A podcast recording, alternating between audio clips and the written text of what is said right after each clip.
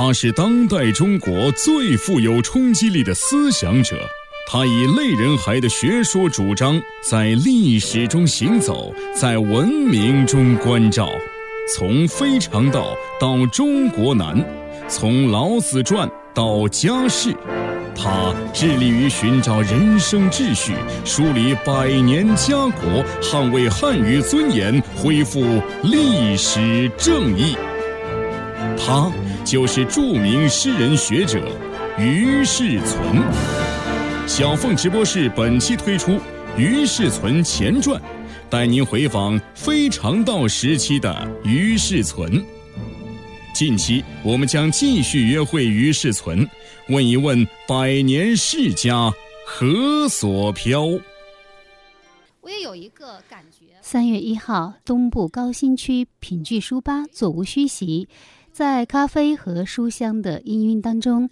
于世存最新著作《家世》读者见面会在这里举行，而我也有幸接受林一老师的邀请，在现场对话于世存先生，来听一段小花絮。盛家族，如果他们知道你这样的来做这个家世研究的话，会不会要打你呢？三十年代，弗洛伊德的一个一个著名的弟子叫荣格，他去见到了胡适，他就问胡适，他说：“你们中国的易经是怎么回事？”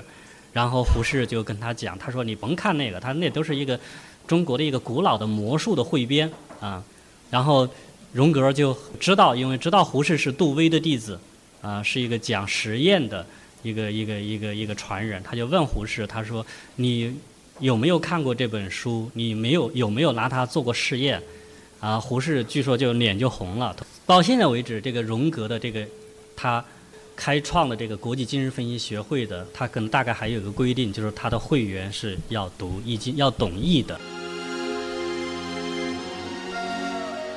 这就是于世存家世读者见面会的一个小片段。正如林雨老师所说，家世已经不是一本可以用好来形容的书，一个好字已经无法体现它的价值。那么，于世存为什么写家世？他对于宋家王朝蒋氏父子等名门望族，以及自己所在的。瑜伽等草根家庭的书写又有何独到之处？他今年对于老子和易经的研读又是如何让他打通中西文化血脉？今天我们暂且不表，留待两周后的节目当中为您奉上本次读书会的现场录音。那么今天呢，继续为您带来的则是于世存前传，一起分享世存我们所带来的书籍。和电影。于世存一九九零年毕业于北京大学中文系，曾任战略与管理执行主编，主持过十年之久的当代汉语贡献奖，被称为是当代最重要的思想者。那每一位走进小凤直播室的嘉宾，都要随身带一本书、一部电影和一张唱片。世存今天我们所带来的书籍是法国哲学家梅洛庞蒂的著作。眼于心，梅洛庞蒂在法国现象学存在主义盛行的年代，曾经与萨特齐名。那么，他对于于世存究竟有何影响？其实这并不是最重要的。世存别有用心，从中我们可以追索这位青年思想领军人物对这个世界何以抱有如此忧伤而充满诗意的关怀。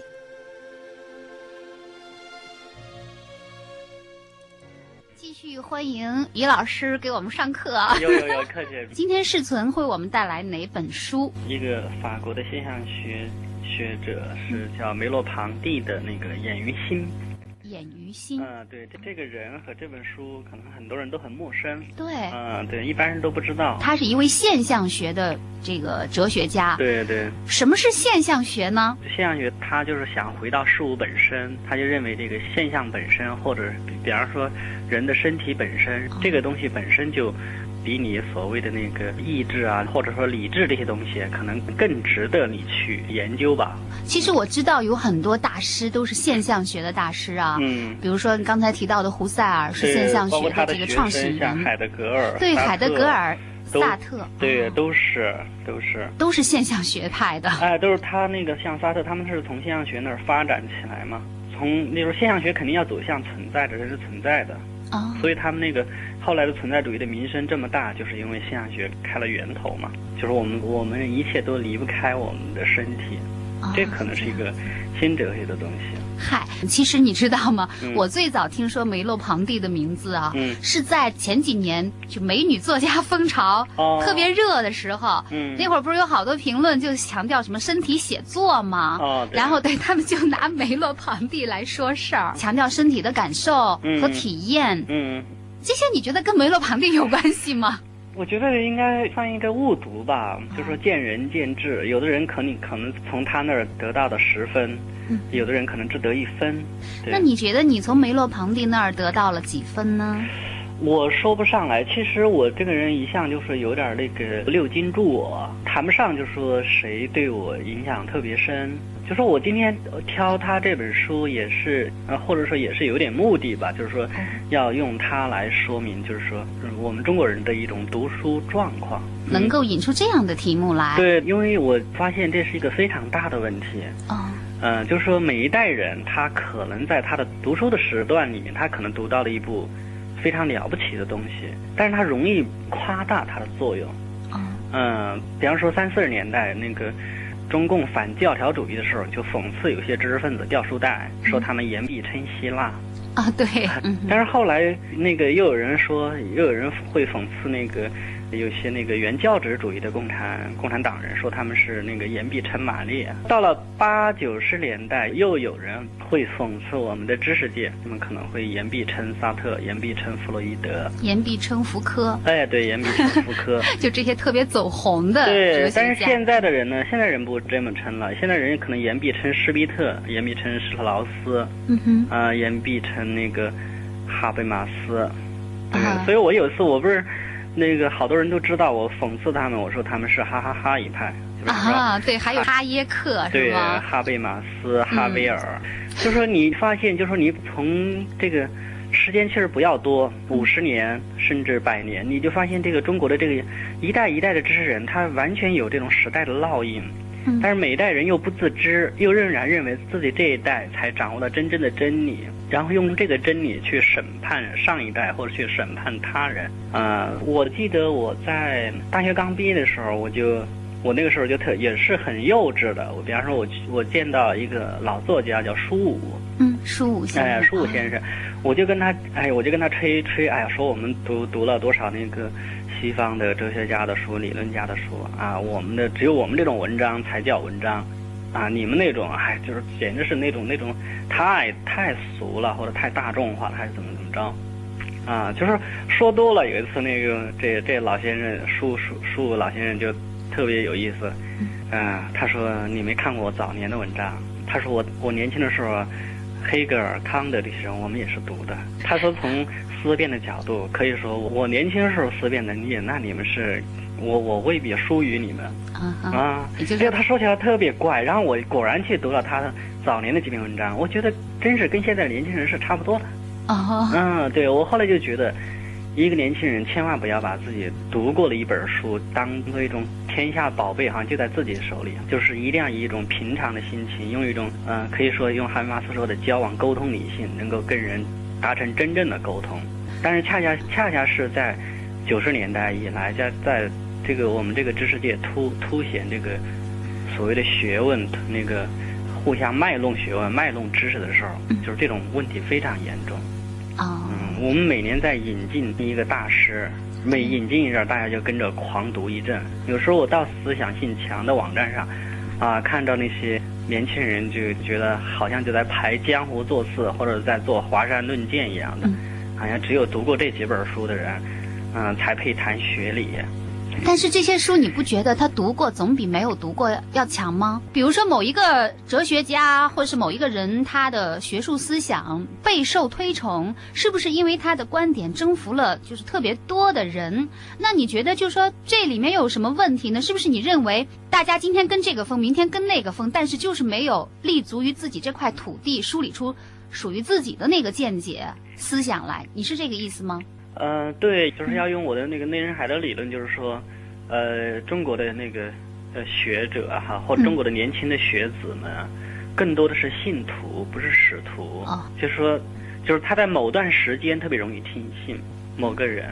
呃，其实这就像那个动物庄园那些小动物，他比方说他听那个拿破仑在台上演讲，他他觉得拿破仑讲的很有道理。等那个拿破仑的那个政敌那个斯罗堡上台演讲的时候，他也觉得斯罗堡在台上讲的有道理，你知道吗？他这个就是说，一个人他没有那个没有主体意识，没有这种独立精神的时候，他容易为外界所诱惑。嗯、你知道这个像胡适，他一辈子就老在推崇那个禅宗的一一句话嘛，就是说达摩东渡，就是为了找一个不受人惑的人，不受人诱惑的人。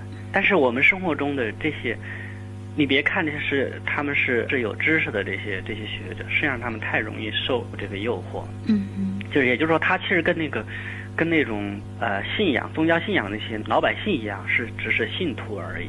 只是信徒而已。对对对嗯，他今天可以信马克思主义，那么他明天就可以信自由主义，嗯对不对？他就是他不是一个使徒，这个差别是非常大的。哦，信徒和使徒的区别是吗？对对，信徒呢，怎么讲？他的主体意识没有确立啊，嗯他的很多东西是属于他信仰的那种对象给予他的。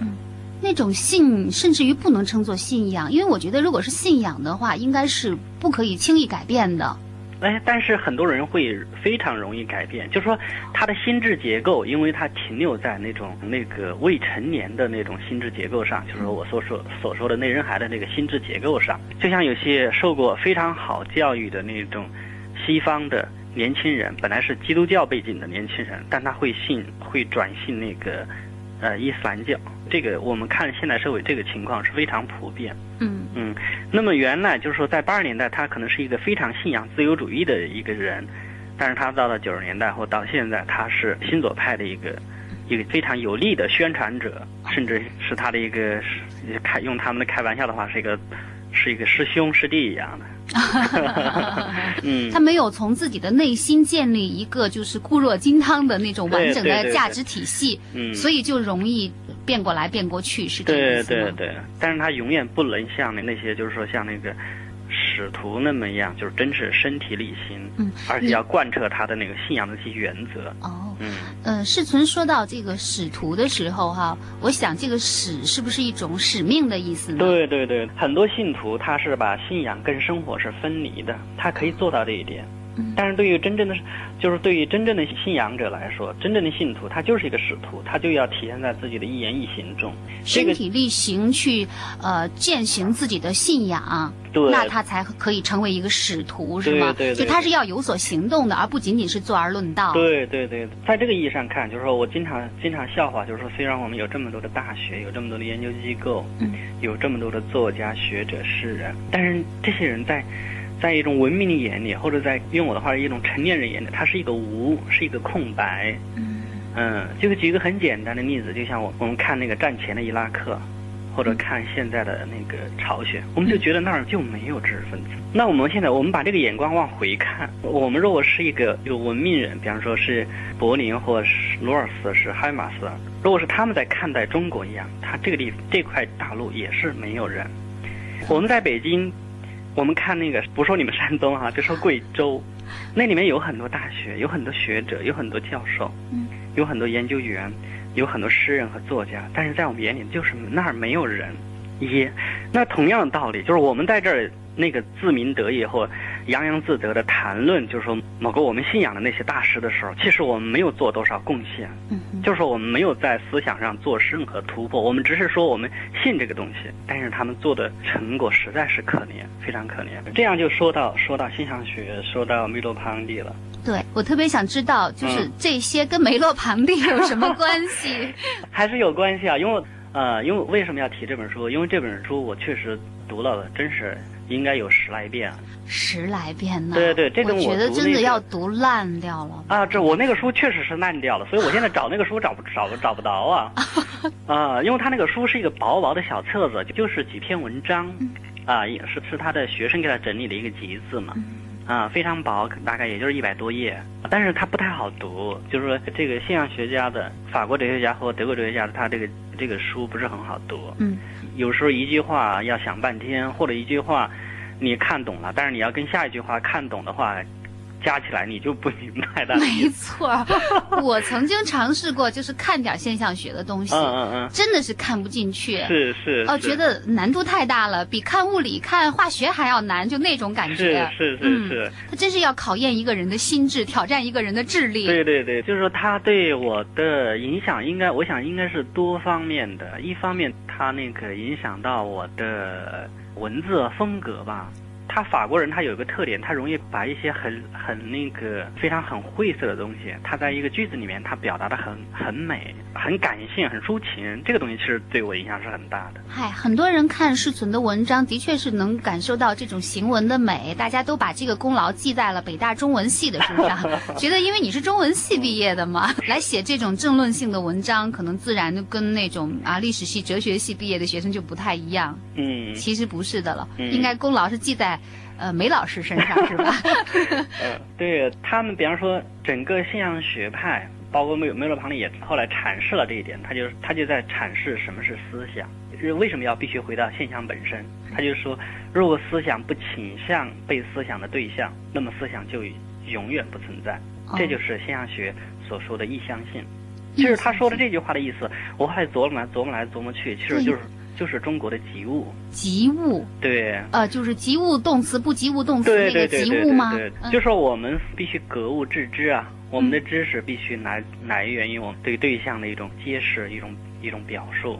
但是很多很多那个很多年轻人容易跟那个社会脱节，啊，其实就是这个意思啊。思想必须你在思想的时候，你必须倾向于这种对象思想。的对象，哎，对对对，而且才能称其为思想。对对对对对对，你看这句话，哎呦，我背着都觉得绕口。是是是是，嗯，那么他你一旦理解之后，就会有一种呃豁然开朗的感觉。对对对对，有一种撞击。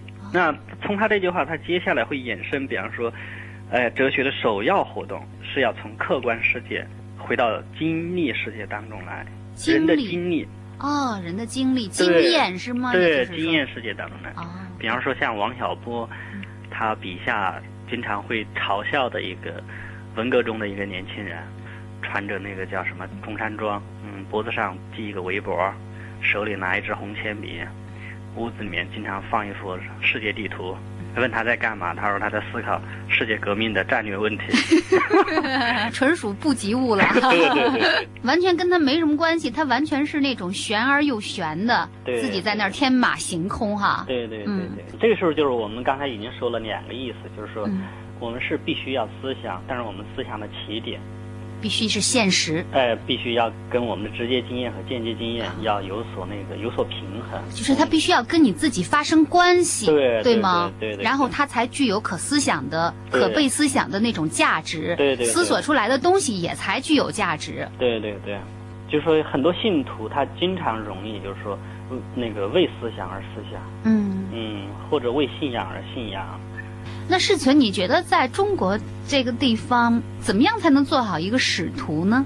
做好一个使徒，我想的话还是要那个要应和我们这个时代的精神。但是说实话，说到这儿我又很惭愧，我那个正好我在上一次做你节目的前一天是吧，去在北大演讲，我对，你说有一个演讲，，对，但是我那天演讲，我就向大家、向北大的学生承认了我的一个错误，我我犯了一个很大的错误，在两千年的时候曾经对中国有一个预言，现在看我的预言完全失败。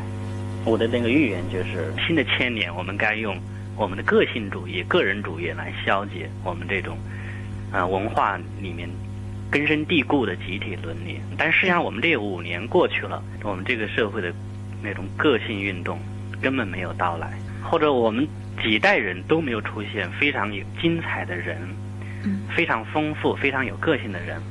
我们都成了穆切尔笔下的没有个性的人。嗯，是啊，是啊，你包括有的也不是有的教授自己都说嘛，说以前的北大多少怪人、神人、神叨叨的人哈，啊，多少狂人啊，嗯，嗯，多少天才奇人，什么人都有，反正都很少看到那种庸人，嗯。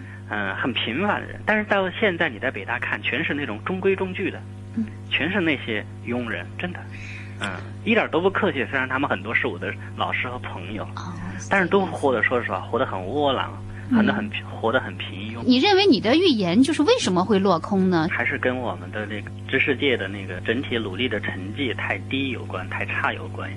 哦，就比方说，他走到那个自由主义这一步的时候，他就应该去为个人的怎么讲呢？他的那个立身处世的这个权利和认同做很多辩护，做很多他们最擅长做的注进注解的工作。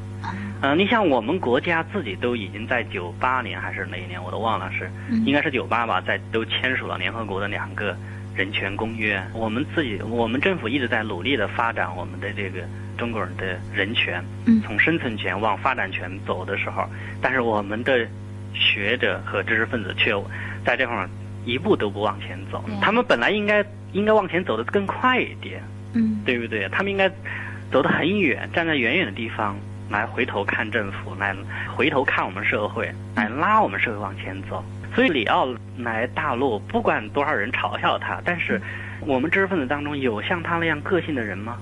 没有。我现在是说怨来怨去，我就是怨我和我的这些知识界同行在这块儿做的努力太少。嗯。啊，真的，真的，就是我觉得我们为这个社会提供的这种思想资源，提供的一种解释太欠缺。嗯嗯，就是需要我们出场的时候，我们缺席了。这他个他们都干嘛去了呢？都去哈哈哈了。哎哈哈哈，或者用我的话，那个他的那个工人兄弟下岗，他也从思想上也下岗了。嗯，但是实际上，现象学是对这个这些东西应该是是一种采取一种抵拒的态度。哎呀，我们终于又回到现象学了。对这个是很重要的。你比方说，我读演艺心的时候，我读的经常是读的那个很动心啊。我有一句我一直没有忘，就是梅罗庞蒂在一篇那个文章里面终于谈到这个，他是从谈画家和艺术家的时候说的，就是说那个对于作家、艺术家来讲，那个人们不允许他们把世界也放入悬而未决之中，人们需要他们表明立场、表明态度。就是说，每一代人都需要每一代人中间的人能够出来做解释工作。比方说，什么是爱情，什么是道德，什么是理想，什么是那个人生，每一代人都需要给出答案。比方说，可能我们在八十年代，萨特已经给过我们答案，我们是知道这个人生的意义的，知道这个答案的。但是到九十年代，那么我们仍然需要给在九十年代求知啊，或者在那个生活中挣扎的人们提供这种答案。啊，世存，其实今天给我们带来的这本书《梅洛庞蒂的眼于心》哈，嗯你说其实你受他的影响蛮大的，又读了十来遍。嗯可是实际上，我在你的文章里啊，嗯真的是一点就是梅洛庞蒂的影子都看不到。对对对对、嗯，对，你把它忘掉了，说实话是忘掉了。哦这样子，对对对对。你从来没有就是，更别说言必称梅洛庞蒂了，你连提都好像没有提过对他。对对对对，只是嗯因为你要我，这个我忽然想起来了。忽然想起来了，对对那他对你的影响，其实可能就是潜移默化，已经化到骨子里去了，是哎，不是？可以这么讲，就是他其实他是有很多话是，应该是对我还是，就是我他的有些剧组还是记得住的。嗯嗯，比方说，我刚才已经说了，不存在内部的人，人总是在事件之中，只有在世界之中才能认识自己。嗯嗯、这个其实都还是影响了我后来的一些一些说法。嗯比方说，我认为这个七十年代的那个孩子，他们之所以他们的个性没有表达出来，没有表现出来，就是因为他们没有遇到对我们这个社会或整体的历史进程有意义的事件。啊嗯，，必须是事件把他们创一下，啊哈，他们才能够成型吧。嗯嗯，就像我们这代人，我们很幸运，那个事件就让我们这辈子就能够那个说一说，或者或者说那个事件它给了我们一种人格、一种性格的底蕴。像上山下乡和四五事件，给四五这代人也是，就是说使他们的性格就凸显出来了。啊，嗯，就是说人真是在事件之中才能够成就出自己，反而像七十年代生的人和八十年代生的孩子，他们完全是在市场之中，对，他们的事件还他们的历史事件还没有来，嗯，只有历史事件来了，才能检验他们是否能够抓住这个历史的机遇。如果他们抓不住，那么他们可能真是像他们自己感慨的是无赖的一代或迷茫的一代。但是现象学或者说梅洛庞蒂，他还有一个观念，就是他这是从尼采、胡塞尔以来，他发展出自己一种说法，他认为人是自由的，又是决定的，就是人既主动又被动。其实我上次也说到这个意思了，嗯，就是有时候我们经常讲我们的命运被注定了，我们是被决定了的。但实际上我们自己其实是能够选择的，又是自由的。所以这一点其实对我们的知识分子呀，还是对那个七十年代和八十年代这两个年龄代的人来讲都有意义。我们处在中国目前这个社会的这个发展过程中，我们总认为好像每个人都已经被规定好了，你应该该做什么，你不该做什么。但是实际上就是说，人啊仍然是自由的，你完全可以选择处于一种新的生活，你完全可以成就出你想要的自己，而不是说你大学一毕业你就要么去出国，要么就进公司打工挣更多的钱，啊，就好像这这条生活就已经被注定了。你完全可以做一个呃其他的人，比方说我们说的那些志愿者、那些义工。嗯，或者那些背包客，啊，其实他们生活很丰富的。对，嗯啊，那么眼于心啊，梅洛庞蒂，嗯，你一开始就说了，你你反对，你已经你反对把一一本读过的什么书当成宝贝哈？对对对。那这本书其实它也不是你的宝贝，是吗？对对是。嗯，你包括说我读书可能更愿意读庄子、读史记，对，对不对？嗯嗯，但是我只是说，在我年轻时候那个。在我的心智那个还还在受影响的时候，我读了那个梅洛庞蒂的书。那么，它对你呈现的意义，比如说你今天要在这样的一个电台节目里谈这本书的意义，究竟你想揭示什么呢？就揭示一本书，其实它没有那么重要。对对，我其实就想说，我可能不像那个，我也许就是说，有的人说，哎，你为什么不谈一下那个波普尔？为什么不谈柏林？为什么不谈那个施特劳斯？啊，为什么不谈这些大师？而梅洛庞蒂是一个名不见，至少中国人很多人中国人都不知道的人。我其实就要告诉大家，就是一本书没有那么重要。嗯，我们从书上受的任何影响，最终是要通过我们自己来回报给生活，回报给我们的社会。就是说，一个人他哪怕对经典，比方说我们所经常说的那些那些经典，他倒背如流，那仍然不说明什么。嗯，我们是需要看他自己。回报给这个社会的言路、思路，这些东西才是重要的。而你这段话背后的，如果说寻找理论基础的话，是可以追溯到现象学，可以追溯到梅洛庞蒂的。对对，这就是他对你的影响。那，也可以这么讲，对对。嗨，你看容易吗？好不容易绕回来。